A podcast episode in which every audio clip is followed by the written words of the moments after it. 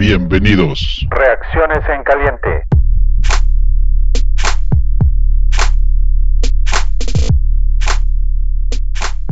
Bienvenidos fanáticos, muy buenas noches a otra edición más de Reacciones en Caliente. En esta ocasión platicaremos del juego perdido contra los Colts y ping pong. Tocayo, buenas noches, ¿cómo estás? Muy bien, Tocayo, aquí es, sufriéndole por la derrota, pero pues qué se le va a hacer. Jugamos mal y, y no se pudo. A. Sí, sí es cierto. Eh, vamos a analizar la parte del partido que en términos generales, como platicábamos, fue muy gris, muy, muy, uh, muy simplón, muy sin chiste, descoloridos, desganado. Algunos, incluso algunas personas leí que, que me aburro, me estaba, me estaba aburriendo el juego, cosas que naturalmente no, no lees entre la afición de los Bears, ¿no? Sí, estás así como eh, en cualquier momento va a pasar algo, en cualquier momento va a pasar algo y se pasa el tiempo, pasa un cuarto, luego otro, luego otro y, y nada más no pasa nada, ¿no? Hasta que llegó el momento en el que ya era imposible regresar y, y pues eh, se, eh, jugó francamente mal. Eh, empezamos desde los equipos especiales con un, er, una asignación equivocada, dejaron pasar a, a, un jugador de Colts que bloqueó parcialmente la patada y de ahí se origina la, el único touchdown de, de los Colts del partido, ¿no? Que a la postre fue eh, la diferencia del partido, ¿no? Suficiente, poquito y suficiente. Bueno, a ver, vamos a dar este, lo más sobresaliente, vamos a empezar por lo positivo, vamos a dar lo más sobresaliente a la ofensiva y a la defensiva. ¿Quiénes se rescatan a la ofensiva y a la defensiva del equipo? Yo creo que a la ofensiva podemos rescatar a, a Allen Robinson por, pues obviamente el esfuerzo que hizo al final del partido, acabó con siete recepciones, 100 yardas, una, una anotación que fue una recepción espectacular, que te hace preguntarte por qué no lo, no lo buscaron con, con más frecuencia antes, ¿no? El, eh, hubo, hubo muchos momentos en los que uno sentía que había que buscarlo en tercera oportunidad, en otros, en otros momentos que sabemos que él es el que nos va a responder. Y a, a la defensiva, pues yo creo que Roquan Smith es el, es el jugador que, que, podríamos mencionar que tuvo un rendimiento mejor que el, que nos había acostumbrado esta temporada, ¿no? Tuvo un partido bastante decente. Estoy de acuerdo contigo. Dos jugadores de lo más rescatables por sus actuaciones individuales, o sea, por su esfuerzo dentro del campo, que se, se separan del resto de sus compañeros. Ahora, eh, pues de lo bueno ya creo que ya acabamos, ¿no? no hay mucho que contar. No, no hay ahora, mucho que escribir a casa. Sí, ahora vámonos a tratar de descifrar qué fue lo que sucedió en el juego. Um, por ahí el buen uh, Mario tenía unas preguntas para nosotros, ¿no? Sí, sí, sí, Mario no, nos preguntaba, eh, nos mandó un, un, vínculo en el que preguntaban a quién se le echa la, la, culpa de la derrota o quién es el que tiene la mayor responsabilidad en la derrota. Y si quieres vamos analizando punto por punto de, la, de, las, de las opciones. El primero es Matt Nagy. ¿Cómo Me lo ves tú? Mm, Yo le doy un 60% de, de responsabilidad en esta derrota de acuerdo a mi perspectiva, creo que volvió a insistir en un esquema de juego similar al del 2019. Me parece que estaba yo viendo un equipo del 2019, donde el coreback desde shotgun y el corredor también en formación shotgun. Este, y definitivamente uh, no, no, entendí por qué. Si, si, si él pensó que era suficiente con su cambio de coreback para hacer que su sistema jugar eh, fuera mucho mejor para todo el equipo y no fue así, ¿no? O sea. Sí, sí, sí, desde el momento en el que el, el planteamiento parece equivocado, parece que no vio. Eh, Indianapolis había jugado tres partidos igual que, igual que los Bears, y de los tres partidos, el partido que, que sufrió y perdió fue el de Jacksonville, y no porque Jacksonville sea muy bueno, sino porque supo eh, explotar eh, los puntos más flacos que tiene que es un buen, muy buena defensiva, pero lo hizo atacando vía terrestre y lo había hecho bien el equipo los primeros tres partidos y como bien dices, cambiaron completamente la forma de, de, de jugar, prácticamente puro shotgun y no nos, no nos funcionó. Vámonos con el, en el, segundo nos pone a Nick Foles. ¿Cómo lo ves? Nick Foles, pues parte de que Nagy decidiera traer a, a, a Foles como su coreback para compensar o competir con, con Mitch Trubisky es porque pues juega desde shotgun la mayor parte del tiempo. Y eh, el 90% de, de, sus pases no son profundos, no es lo que vimos contra eh, la semana pasada contra Falcon, ¿no? Regularmente él, son pases escape con el corredor o, el ala cerrada, ¿no? Y tampoco lo dejaron hacer nada. La defensa de los Colts sí lo tuvo muy sometido y eh, no se quiso salir del esquema, ¿no? Pa parece que Frank Reich aprovechó esa ventaja de conocerlo y conocerlo muy bien. Planteó muy lo contrario a Nagy, plantea muy bien el juego, se aprovecha de esa, de esa ventaja y lo anula. A tal grado que hubo comentarios por ahí, inclusive el buen Jorge Jiménez, a quien mandamos un buen un saludo, sí. que este, nos, nos decía que parecía el, el 19, decía, ¿no? O algo así, sí. que parecía Trubisky en el campo otra vez. No sí, vimos ninguna es. diferencia. Dice, el coreback con el número 19, o sea, el 10 de Mitch y el 9 de Foles, el coreback con el número 19 está haciendo exactamente lo mismo. Y es la, la, la lectura correcta de todos los fans, ¿no? Sí, sí pues así lo vimos, lo, lo, sufrimos, ¿no? Esperábamos todos una ofensiva que empezara muy bien y oh, decepción, oh, decepción. Luego nos pone el siguiente punto son los equipos especiales, Tocayo. Y yo no sé cómo ese señor sigue teniendo trabajo, ¿no? El, coordinador de equipos especiales. Debe de, de quererlo mucho Nagy, yo creo, y Pace, porque ya van pues, varios que le perdonan. Ha sido un desastre desde que empezó, ¿no? Con este equipo, pasando por el famoso double doink y, y claro. varios juegos que se perdieron antes de eso. ¿Te, te acuerdas de dónde, de dónde venía? De los cafés, de, bueno, de los Browns de Cleveland. Ajá, por eso se trajo a Parky para acá, ¿no? Sí, y, y carambas, ni si, desde, es más, desde que la formación para hacer la cobertura de los despejes de la patada no es lo, no es lo mismo, o sea, no sé, la verdad es que nadie lo respeta, ¿no? No tiene ningún respeto por la parte del rival. No, y, y, digo, es un claro error de asignación el, el, de la patada bloqueada y a quién se lo puedes adjudicar, nada más puede haber un culpable.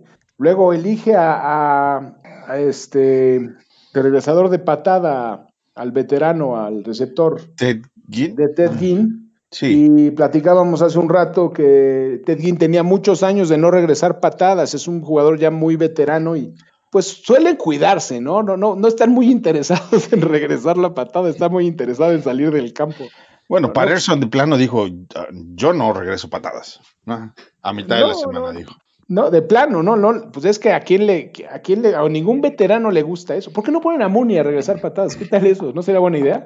Sí, por sería, supuesto. sería interesante, sería interesante. Eh, o sea, hay candidatos que podrían ser muy, muy buena opción, muy buena. Y bueno, lo dejamos así porque estuvo para llorar. Eh, él costó un touchdown y con eso, en un partido tan cerrado, pues acaba haciendo la diferencia. Eh, y finalmente la línea ofensiva, ¿cómo la viste? Pues la presión que ejerce la defensa de, de los Colts es, es, es, bastante buena. O sea, de, de, de Forrest Buckner y Houston, que viene de Kansas, ¿no? Houston sí, sí, Houston, el que estaba en Kansas, exactamente.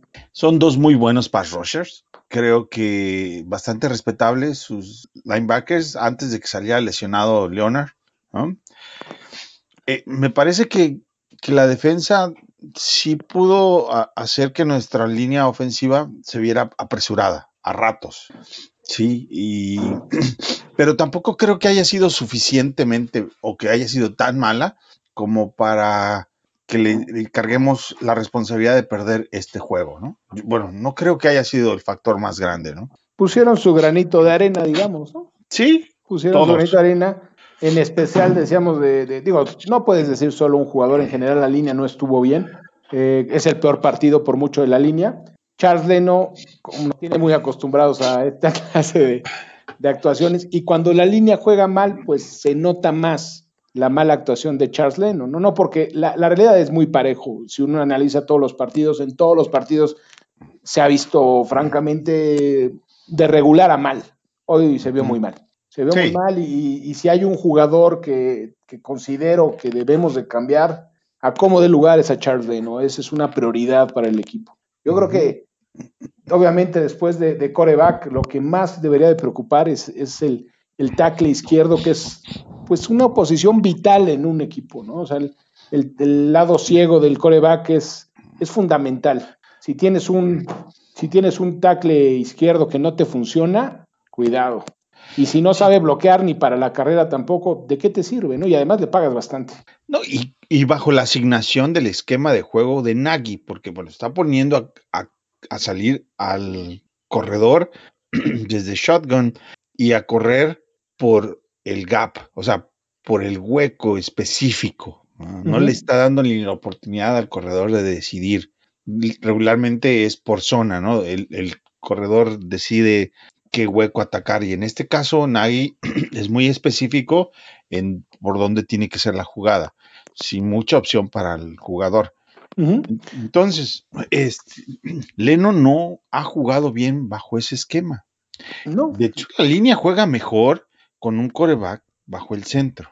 Así ha sido. Digo, la, las, bueno, pero lo, lo, peor de Leno es que inclusive estuve, estuve revisando las jugadas la semana pasada y había jugadas en las que Montgomery ganó cinco yardas porque del lado derecho hicieron un gran trabajo y veías que el, del, el que ten, la asignatura de Leno acababa haciendo la tacleada y eso significa que pudo haber corrido tras cinco yardas más Montgomery, ¿no? O sea, eh, hasta en las jugadas que le va bien a Montgomery le hace mal el trabajo Leno. Entonces, sí es muy preocupante. O sea, fr francamente, yo no sé si lo tienen bien identificado o qué pasa, pero. No, por supuesto, oh, oh. tienen el video completamente. De... ¿Te, ¿Te, estás de acuerdo que si tú y yo lo vemos, evidentemente ellos también? Sí. Ah, eh, por eso a veces uno se pregunta, oye, de plano, los, los reservas serán tan malos como para no darles una oportunidad. Este, bueno, ya, ya entraremos en eso más adelante, pero sí es un detalle que es recurrente, ¿no? Inclusive le pusiste el torero a, a Charles Leno, que es, me parece un excelente, un excelente apodo. Es, a veces hablamos tanto de él que, que parece de los consentidos sí. para mal del podcast, ¿no? Pero no, bueno. Pero, pero, él se lo gana a pulso porque ese, eh, un buen linero ofensivo pasa desapercibido. ¿Sí? Es cierto, es cierto. Y este, en este caso, no, siempre tienes alguna jugada donde dices, sí, si yo lo estoy viendo. Sí, sí, o sea, lo hace evidente, ¿no? Porque a lo mejor cuando te pones a, a ver de nuevo el partido o, o, o, en cámara lenta, ya lo ves. Pero viéndolo en vivo, que te des cuenta que está jugando tan mal, ya te habla de, de del bajo nivel que tiene, ¿no? Porque todos los partidos se avienta una que dices, China, ahí va, ¿no? Sí. Y bueno, a veces son aciertos de los defensivos, pero cuando es recurrente, no puede ser. Entonces, ya. vamos a, a ver, de, yo digo 60% Nagy, 15% equipos especiales, uh -huh. eh, si acaso 15% la defensa, porque uh -huh. le faltó apretar, y el otro 10% se lo dejamos a la línea. -huh. Quizá un, un, porcentaje mayor a la ofensiva que a la defensa, ¿no? Yo ah, diría. Sí. Digo, la defensa no tuvo un buen juego, pero platicábamos hace un rato que si te anotan 19 puntos estás obligado a ganar. O sea, claro. te comentaban por ahí, no, es que si hubieras jugado contra, no, pues si vas a jugar contra Kansas, olvídate. O sea, no, no cada partido lo tienes que analizar en el momento. No te puedes decir, no, es que yo me imagino que jugando así, yo, eh, claro, si yo, yo veo el partido de Jacksonville contra Colts y digo, jugando así, Colts le vamos a ganar, ¿no? Uh -huh, claro. Cada semana es diferente, cada circunstancia son diferentes, ¿no? O sea, no creo, no se me hace válido eso, pero sí hay que decir, la defensiva no jugó bien, pero jugó lo suficientemente bien para darle la oportunidad a la ofensiva de ganar y aún así perdió, perdimos el partido. O sea, con 11 puntos nunca vas a ganar, es muy difícil. No, Rams ganó con 17 en la semana y de ahí en fuera todos los demás ganaron arriba de 24 puntos. Sí. Todos. Y, y, Rams le ganó al mismo equipo que nosotros le ganamos por el mismo marcador, a los, a los gigantes. Son muy malos, la verdad. Esos sí son muy malos. Entonces, si no puedes llegar a la marca de 21 puntos, pues olvídate, aunque tengas a los Bears de 1985 en el campo, en esta era moderna difícilmente vas a poder ganar. Sí, no, o sea, no te van a no te van a ayudar en lo absoluto y la verdad es que es cierto. Si uno analiza los castigos que ha habido en contra del equipo, hay varios que son dices, ¿qué pasa? ¿no? Y, es frustrante porque a veces hay castigos que hubo un, un foul personal que le hicieron a, a, a Falls que tenían que haberlo marcado y dicen que porque Daniel lo empujó. Lo mismo pasó la semana pasada con Cohen. Sí. Resulta muy frustrante y, es, y no, no se me hace válido echar la culpa a los oficiales, pero sí se me hace demasiado recurrente y, la verdad resulta un poco desesperante, ¿no? Pero bueno, no, no, en este caso no afecta la, la, derrota, no tiene nada que ver con eso. ¿no? no, pero sí corta. Lo que más le faltó al equipo, a la ofensiva, fue flujo, ¿no? Ritmo. un ritmo que nunca pudo lograr implementar por N mil cosas. inclusive Rich Gannon decía en la transmisión, no sé si lo escuchaste, decía, necesitan hacer eh, ofensivas sin reunión, que empiecen a agarrar un ritmo. Y los pocos momentos en los que efectivamente el equipo caminó fue cuando había ofensivas sin reunión. También la última ofensiva, que ya estaban en defensiva de preventiva, los Colts, pues no es lo mismo, ¿no? O sea, hay que decirlo también, es más fácil obviamente que, el otro equipo te dé ciertos espacios porque ellos prefieren ir, no, no, a lo mejor no van a ser tan agresivos, sino van a dejarte que, que se acabe el reloj, pues te da la oportunidad de hacer otra cosa, ¿no? Pero bueno, o sea, definitivamente es un partido para el olvido. Fue malísimo. Eh, y, tuvieron una semana para prepararlo. Sí, sí, sí, y no se vio, se vio francamente muy mal el equipo. Fall se vio pésimo. Montgomery, mis respetos, ¿eh? corrió muy, muy pocas yardas, pero no sé cuántas tacleadas rompió, fue increíble. ¿Sí? todas las jugadas tenía un jugador dos arriba, nada más le agarraba el balón. Y tú, a eso me refería cuando ves el ataque terrestre de los Bears igual al del año pasado, sí, 2019. Igualito. Igualito. Desesperante ver a Montgomery tratar de abrir un espacio y no hay quien. ¿eh? La distribución del balón le dieron veintitantos acarreos a Montgomery, casi 27. 11 para Patterson y uno para Nall. Más o menos así quedó. A lo mejor más o menos ahí me equivoco, pero por ahí fueron. Eh, con 27 y, que, y tan poquitas yardas, o sea, no es como que no hayan intentado establecer un ataque terrestre. No, fíjate, fueron 27 yardas. 27 yardas. 27 yardas en 10 acarreos. En 10 acarreos. Que fue 2.7 yardas por acá. Uno lo ve y dice, ay, Montgomery es malísimo, ¿no? Pues es que como muchos especialistas, yo escuchaba eh, antes de la temporada, decían, Montgomery es malísimo. Pues sí, porque nunca lo has visto jugar, ¿no? O sea, se ve que ves las estadísticas y dices, es malísimo. Pero si de esas 2.7 yardas lo tenían atrás prácticamente en 9 de los 10 acarreos, pues no suena tan mal, ¿no? 27 yardas ya suenan como algo positivo, sobre todo que en todas, no perdió yardas en ninguna jugada, en todas acaba ganando una o dos yardas arrastrando jugadores. Es un, es un cuate que, hace un esfuerzo increíble. A mí me encanta, la verdad, Montgomery se me hace un jugadorazo. No, a mí también me gusta mucho y me gustaría más que hubieran utilizado como los tres juegos anteriores, ¿no? Claro. Donde sí le dieron mucho más oportunidad. pero bueno, en fin, como dices, ya el juego se acabó, ya no hay mucho más que rescatar. Pero sí podemos pasar a ver ya un poquito más de, hablar sobre Nagy y su sistema. Yo mencionaba que este año, eh, para mí, y no sé si coincidas con, mi observación, es ver quién es Nagy y realmente qué tenemos en, en Nagy, ¿no? ¿Te parece justo que podamos decir que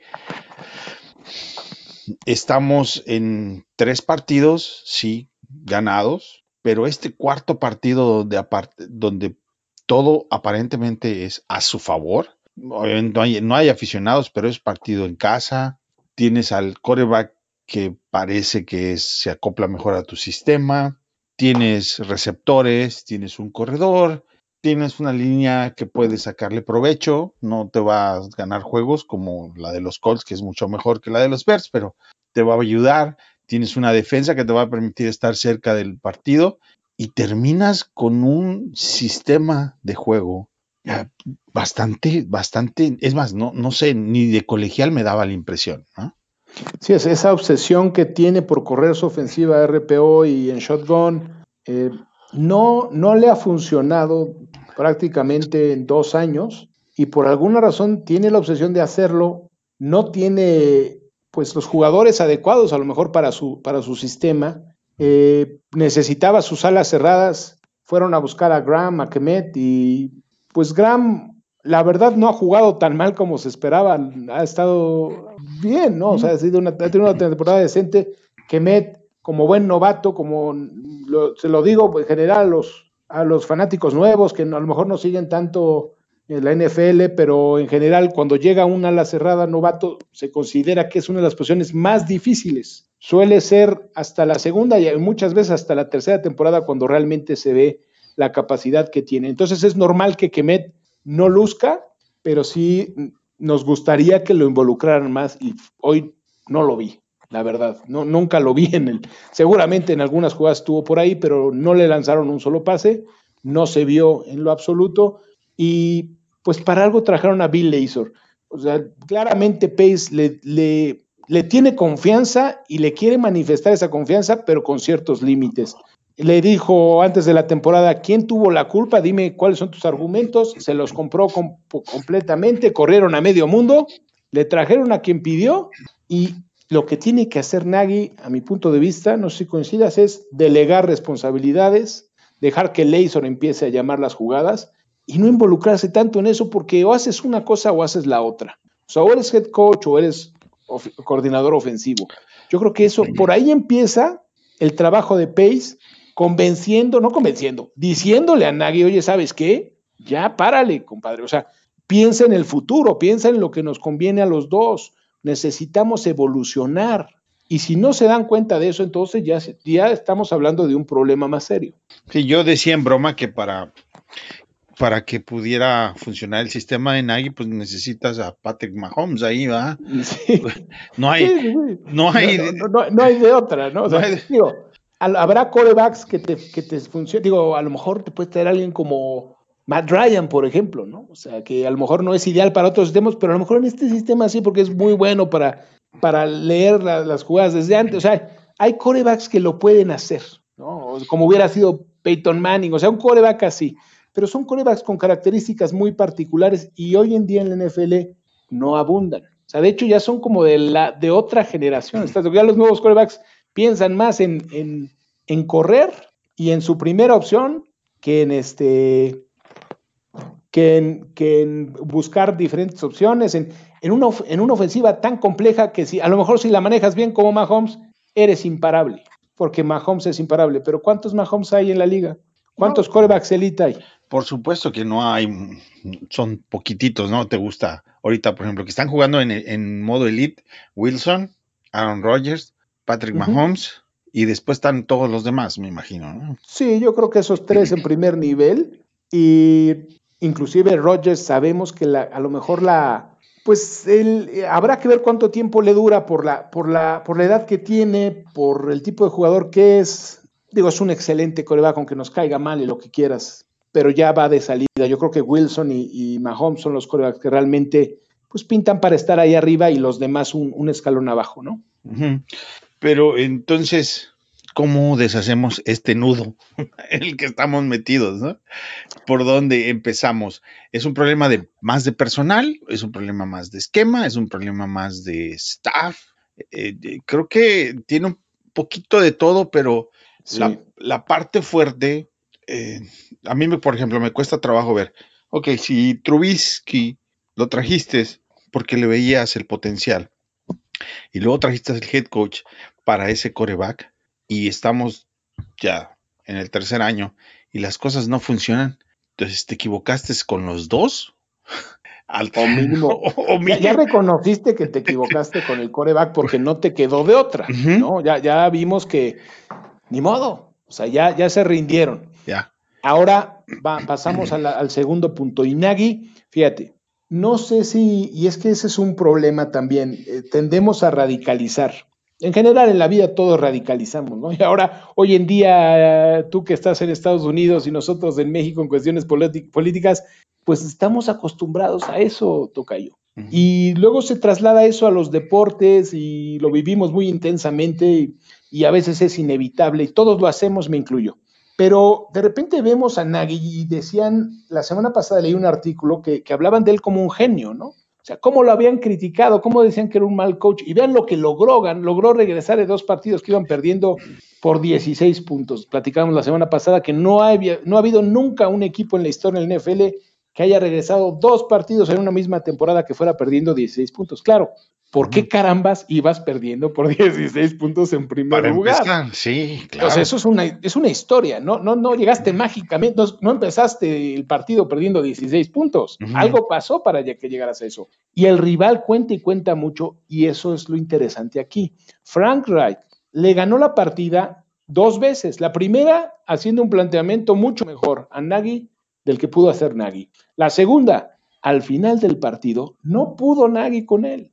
Digo, y me refiero a Nagy como equipo porque Pagano está incluido por ahí, no le agarró, no pudo detenerlo. O sea, una buena línea ofensiva, un muy buen corredor, vamos a acabarnos el reloj y se acabó el partido. No pudo hacerlo. Digo, Atlanta no aprendió la lección desde que perdió el Super Bowl contra Patriotas y pues por algo hasta dicen falconear por ahí, ¿no? El, término, ya lo. Aquí en México lo, traducimos como cruzazulear. Pues allá le dicen falconear. Y, este, y no lo aprendió, pero Frank Wright se la sabe y se la sabe bien. Es un gran coach. Y no dijo, yo no voy a perder este partido. No lo voy a perder. ¿Qué hicieron? Correr la bola, correr la bola. Y cuando tuvo la necesidad, para eso traje a Rivers y con sus pases horribles como bolillazos primero y diez. ¿Estás de acuerdo? O sea, ¿Mm? Rivers no te va a lanzar una bomba de 60 yardas, pero sí te va a hacer esas jugadas que contra un equipo como el nuestro va a hacer la diferencia. No sé si les alcance para ganarle a, Kansas, francamente no lo creo, pero sí los hace un equipo mucho más competitivo que el nuestro. Y bueno, a ver, y platicábamos. Creo que es justo compararnos con el rival. Eh, su general manager, Chris Ballard, por ahí lo platicábamos, sale de la escuela, bueno, de la institución de los Bears e, y llega a Colts en 2017. Nagy, Nagy, perdón, Pace llega a los Bears en el 2015. Justamente en ese 2015, Chris Ballard va a Kansas City porque no le dieron el, el puesto de general manager a él, se lo dieron a, bueno, en fin, el chiste. A, Emery, ¿no? Fue sí, a Emery, antes, perdón, a Emery, sí, correcto. Sí, terrible, terrible. Imagínate cómo hubiera cambiado la historia, ¿no? Sí, pero eh, lo que quiero tratar de, comparar es de Pace del 2015 y Chris Ballard del 2017 a este juego en el 2020. Da la impresión de que Chris Ballard ha podido lograr poner en el campo en las 13 fases del juego, que es defensa, equipos especiales y la ofensiva, un mejor plantel de lo que nosotros hemos podido colocar hoy en el campo, ¿no? Esa es mi lectura. Y, curiosamente lo, fíjate que Andrew Locke cuando estaba en el equipo todavía, lo tenían como candidato a ganar el Super Bowl, que era la, pues realmente, como lo, analizando el equipo fríamente, no lo dudo, porque Andrew Locke era un gran coreback. Y fíjate lo que, lo que le costó a Colts tener una mala línea ofensiva. Les costó Andrew Locke, ¿no? O sea, la verdad, tuvo tantas lesiones y eso los hizo aprender. Y eso es lo que yo te comentaba a ti también. Estoy completamente de acuerdo contigo. Han hecho un mucho mejor trabajo que, que los Bears, sin duda. Tan es así que la línea ofensiva de Colts, para mí, no sé, no me gustaría decir que es la mejor de la liga, pero sí es de las mejores cinco, sin duda de la liga, ¿no? Y, Quentin Nelson quizás sea el mejor liniero actualmente en la liga. Es increíble ese cuate. Es un jugadorazo. Entonces, ¿qué les llevó a eso? Pues golpes, los errores que cometieron previamente. Y a mí lo que me gustaría creer, porque considero que Pace es un tipo bastante listo, me gustaría creer que le ha aprendido de todos estos errores y que esto le va a llevar hacer una, un mucho mejor trabajo en la, en la, primera ronda y en la segunda ronda, que han sido realmente su coco, sus errores y lo que nos tiene ahorita en un nivel mediocre, para ser honesto, ¿no? Un, un, equipo que probablemente vaya a pelear por un comodín, no va a alcanzar para pelear la división, como está jugando Packers, va a ser difícil ganarles la división. Eh, hoy, porque la, la, temporada puede dar muchas vueltas, ¿no? Pero hoy hablamos de un equipo muy superior, a ver cómo les va mañana con Atlanta. A lo mejor Atlanta nos da una sorpresa y les gana. Ojalá. Pues, siempre se vale soñar, ¿no? Sí. este, sale inspirado Matt Ryan y lanza seis pases de anotación. Entonces, este, hoy en día sabemos que nuestro equipo está en un nivel mediano que le puede alcanzar para llegar a, ser comodín. ¿no? ¿Por qué? Porque así nos lo dicta la liga. Al final del día puedes ganar unos nueve partidos y con eso te va a alcanzar hasta ocho y podrías calificar a, a playoffs. Eso no quiere decir que tengas un muy buen equipo y que te alcance para pelear, para ganar un Super Bowl, porque en esta conferencia todo puede pasar. Mágicamente puedes llegar hasta una final de conferencia y con una de esas hasta llegas al Super Bowl. Pero en cambio en la americana el nivel es muy superior. O sea, ves equipos como Kansas, ves equipos como Indianapolis, que Indianapolis ya anda por ahí de un cuarto, quinto lugar en, la americana. Yo pienso, ¿no? Más o menos por ahí debe andar. Eh, entonces, ves equipos que, ves a Cleveland que le puso una paliza a, Dallas. ¿no? O sea, que Dallas era un candidato teóricamente para ganar el Super Bowl. Ahora vemos que, honestamente, ah, no, lo ves, veo así. Ves a Cleveland corriendo el balón de la manera que nosotros no lo estamos haciendo. y tiene unos, 300 yardas. Imagínate nada más. Y con una inversión en línea ofensiva, o sea, era lo que les hacía falta. Y esa es una de, una de las ventajas de la, de la agencia libre moderna, es que puedes transformar un equipo de un año al otro. El año pasado la línea ofensiva de Cleveland era malísima. Y este año, la verdad, es bastante decente. Prácticamente un año de diferencia y los tienes corriendo 300 yardas en un partido. Claro, tienes a Nick Chubb, tienes a Karim Hunt. No es una casualidad. No. Son buenísimos, ¿no? Es la mejor pareja de corredores de la liga. Entonces, eh, por ahí vemos que la posibilidad está.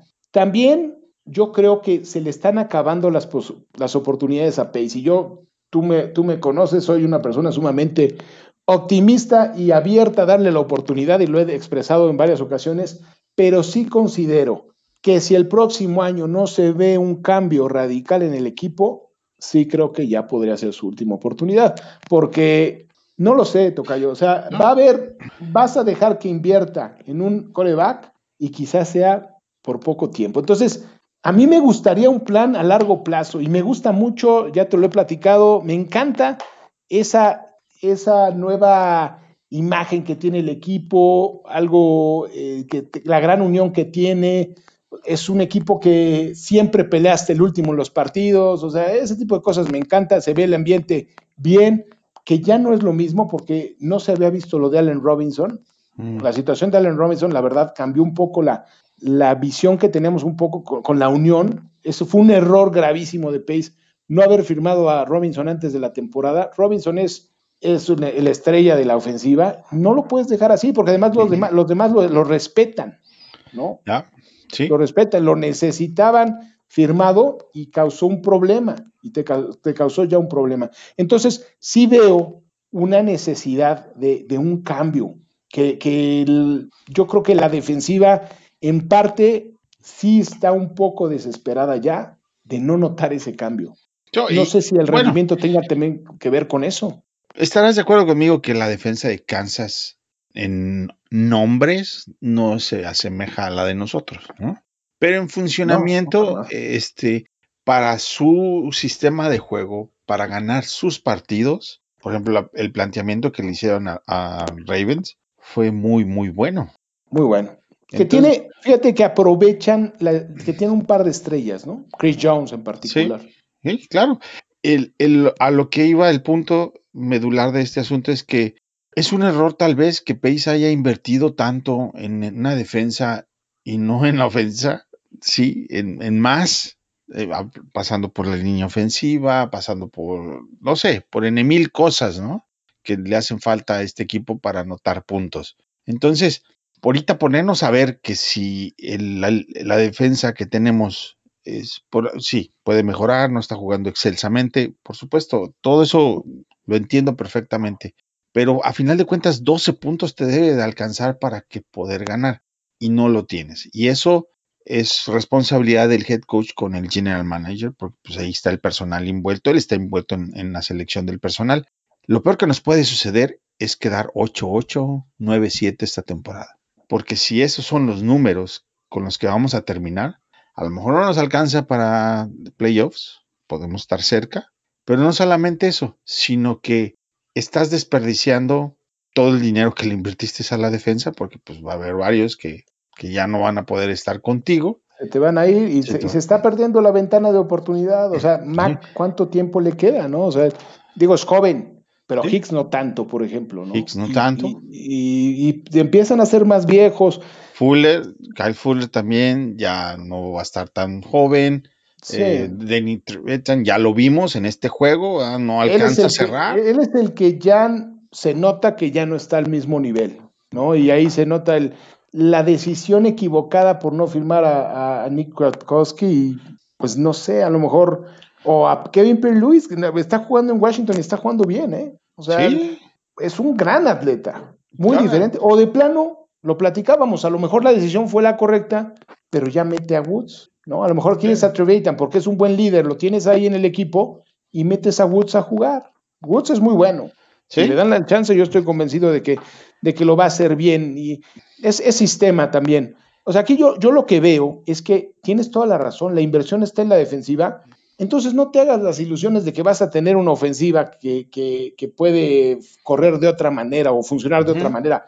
Enfócate a la tradición del equipo inclusive, ¿no? correr el balón. Correr el balón. Juancho lo ha dicho. el corredor para hacerlo. Juancho lo ha dicho en el Lo ha dicho Juancho y en eso estoy completamente de acuerdo con él. Yo creo que el equipo a mí me dirán misa que no, que no ganas con ese tipo de juego hoy en día.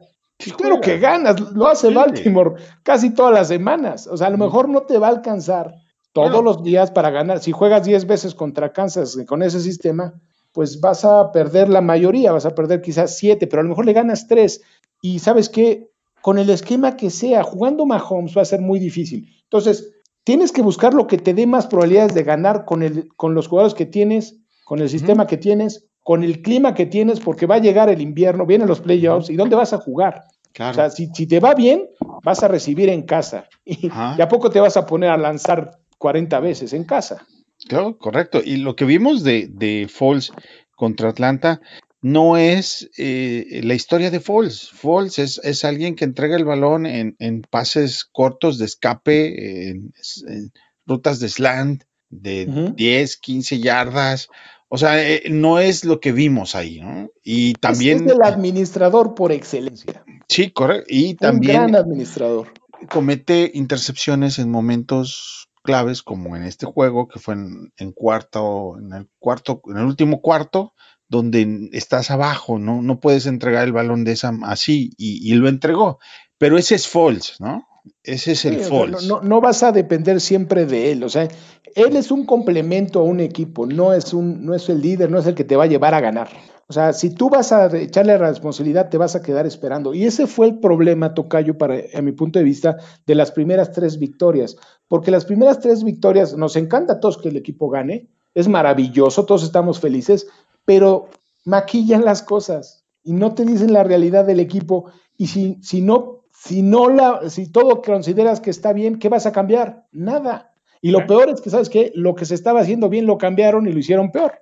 Sí, eso porque es lo que más preocupa. Porque ahora regresas a un sistema de, juego que, que con Trubisky no te dio resultado y ahora pero lo más seguro es que tampoco te dé resultado, porque la diferencia entre Foles y Trubisky no es diametralmente opuesta. O sea, si Foles sí es más hacer, tiene más puntería, para lanzar el, balón y lee, mejores las, las, defensas, ¿correcto? Sí.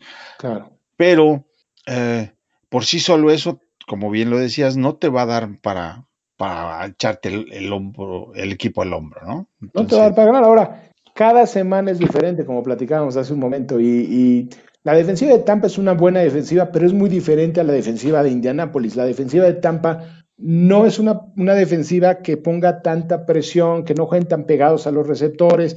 O sea, es una defensiva que, no juega con tanta intensidad. Esa es quizá la palabra correcta. Entonces, yo veo como el partido, no quiero decir que va a ser fácil, por supuesto, pero sí veo que se le puede ganar a Tampa. Entonces, vamos a llegar al jueves, se le va a ganar a Tampa y otra vez vamos a decir, ay, no pasa nada, ¿no? Entonces, yo creo ah. que, que sí hay que ser un poco más Mm, críticos en las victorias también. Entonces yo creo que eh, ni ser tan exagerados en la derrota, ni tan accesibles en la victoria, ¿no? O sea, mm. a lo mejor eh, ver las cosas de una forma más objetiva y eso es lo que nos falta mucho como fanáticos a todos, ¿no? O sea, digo, por eso somos fanáticos al final del día, pero, pero yo creo que eh, siendo un poco más ecuánime, es que no podemos estar corriendo a Nagy cada semana y a la semana siguiente decir que es, un, que es buenísimo. Sí, oh, correcto. No, mira, a los jugadores los evaluamos día, juego por partido. Claro, claro. Juego. Al, al head coach lo evaluamos al final del año por, por lo que ganó y perdió en, en la temporada. Así y, es. y al general manager lo podemos evaluar cada tres años una vez que tuvimos tres drafts y que pudieron un proceso, ¿no? En un proceso. Entonces, para el final de este año podremos hacer cuentas, ¿no? De decir, ok. Exacto, porque al final de este año se cumple el ciclo de Trubisky que quizás sea eh, ese cambio de ciclo, que a lo mejor lo de Fox es un corte y a partir de, de Nagy para acá ya podemos hablar de otra época, ¿no? Ya, ya tres años yo creo que sería un buen momento para analizar a fondo a, a Ryan Pace al final del año decir, eh, cada uno de nosotros analizarlo y decir esto, esto es lo que opinamos de él, ¿no? Uh -huh. Totalmente de acuerdo. Pues bueno, eh, creo que con eso le podemos dar carpetazo a este episodio de reacciones. Tocayo, muchas gracias por eh, el doble compromiso. Encantado, Tocayo. Se, se, lo que no saben es que dijimos una verdadera maravilla hace un rato y tuvimos un pequeño problema técnico, pero habíamos solucionado todos los problemas de los Bears y ahora ya no nos acordamos cómo lo solucionamos, lo, lo sentimos de corazón. Así es, pero bueno, aquí estamos. Eh, muchas gracias eh, por seguirnos en, en todas las plataformas de Fanaticosos, Twitter, Facebook. Eh, por favor, compartan con nosotros su, sus preguntas, sus cuestiones, sus gritos sobre los partidos y, y, pues vamos a seguir platicando, ¿no? El jueves regresamos con, con otro episodio de estos y con un invitado que va a ser el mismo que se supone que iba a estar el día de hoy, pero el jueves por ahí platicará con nosotros, ¿no?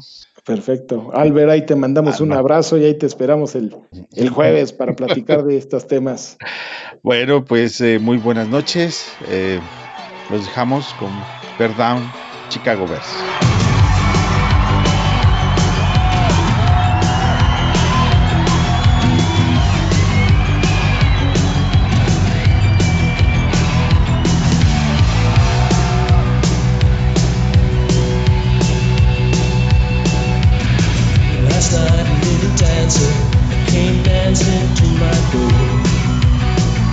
my little angel came pumping on the floor.